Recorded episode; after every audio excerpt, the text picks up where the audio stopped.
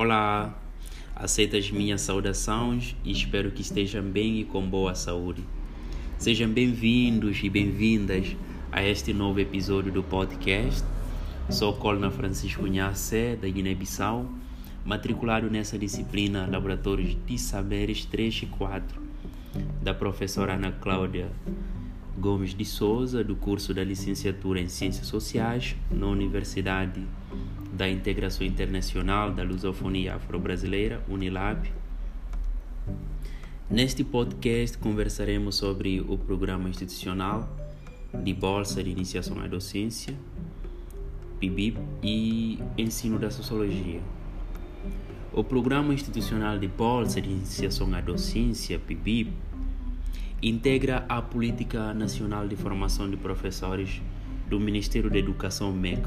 que visa oportunizar a inserção de estudantes de curso de licenciatura no cotidiano das escolas públicas de educação básica. O PIB tem como objetivo gerar, proporcionar a integração entre a educação superior e a educação básica, por meio da inserção de, de estudantes de curso de licenciatura, no caso da Unilab, no cotidiano de escolas públicas de educação básica articulando teoria e prática com vista à elevação da qualidade de formação inicial de discentes de licenciatura e da formação contínua de docentes de educação básica, críticos e reflexivos, com o foco no respeito à diversidade cultural e humana. No PIB está vinculada ao seu projeto Sociologia Bahia, no qual faço parte como bolsista de, desse programa e a professora dessa disciplina, Laboratório de Saberes,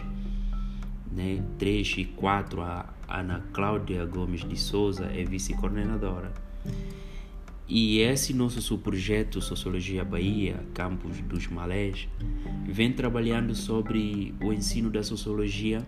na sua interface com a educação antirracista, conforme a Lei 10.639 para 2003, que tornou obrigatório o ensino de história e cultura africana e afro-brasileira nas escolas públicas e privadas do ensino fundamental e médio e ensino médio, que foi criado no âmbito da educação das relações étnicos raciais e a nova BNCC. O seu projeto Sociologia e de uma forma geral tem como objetivo criar um ambiente de capacitação aos licenciados, torná-los hábeis ao cumprimento e transmissão das competências e habilidades sugeridas pela Base Nacional Comum Curricular a afetivação da obrigatoriedade do ensino de história e cultura afro-brasileira nos estabelecimentos de educação básica. Assim, os encontros de avaliação contínua né, nesse subprojeto tenham proporcionado oportunidades de superação de dificuldades e de aprendizagem coletiva no quadro geral de formação de professores para o ensino de sociologia contextualizada pela realidade local e social da escola. Ainda por meio das atividades realizadas neste subprojeto, nos convida a uma reflexão sobre o ensino de uma forma sistemática, da visão crítica da educação, pois, como nós sabemos, a reflexão crítica sobre a prática educativa é um momento fundamental na formação permanente dos professores, porque quem deseja ensinar precisa refletir sobre o modo como faz, se é eficaz ou não, e aí vai pensando o que deve ser melhorado. No que toca à questão do ensino da sociologia, nós não podemos falar do ensino da sociologia sem falar sobre a sua presença nos currículos oficiais das instituições brasileiras do ensino e a sua reintrodução obrigatória né, dessa disciplina no ensino médio que foi o resultado de longos debates envolvendo membros da sociedade civil, como estudantes, professores de sociologia e filosofia, sociólogos e parlamentares. Vale ressaltar aqui também que a sociologia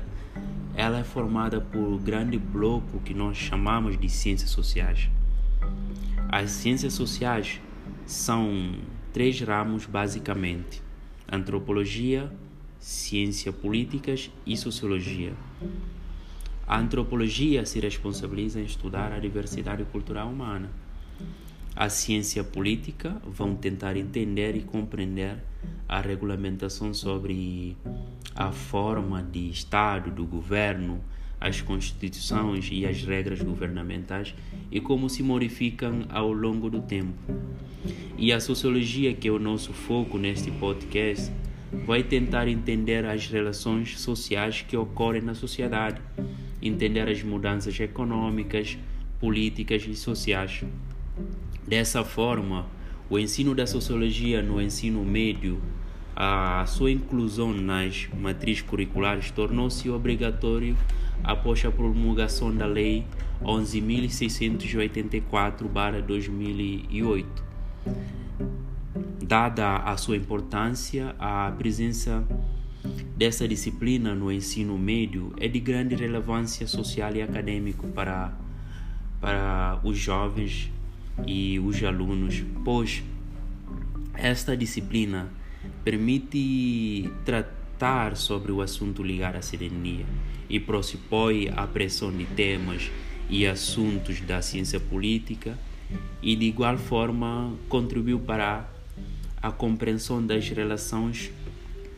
sociais tais como gênero, cor, raça, mobilidade social, família e religião.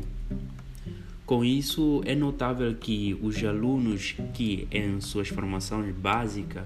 contêm a sociologia, estes alunos percebem a diferença entre o conhecimento científico e senso comum, porque a própria sociologia cumpre com o papel de oferecer a esses alunos ou estes jovens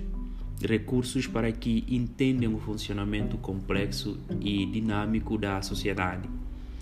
e assim prepará-los para atuarem de forma autônoma em frente a um cenário de sucessivas mudanças sociais.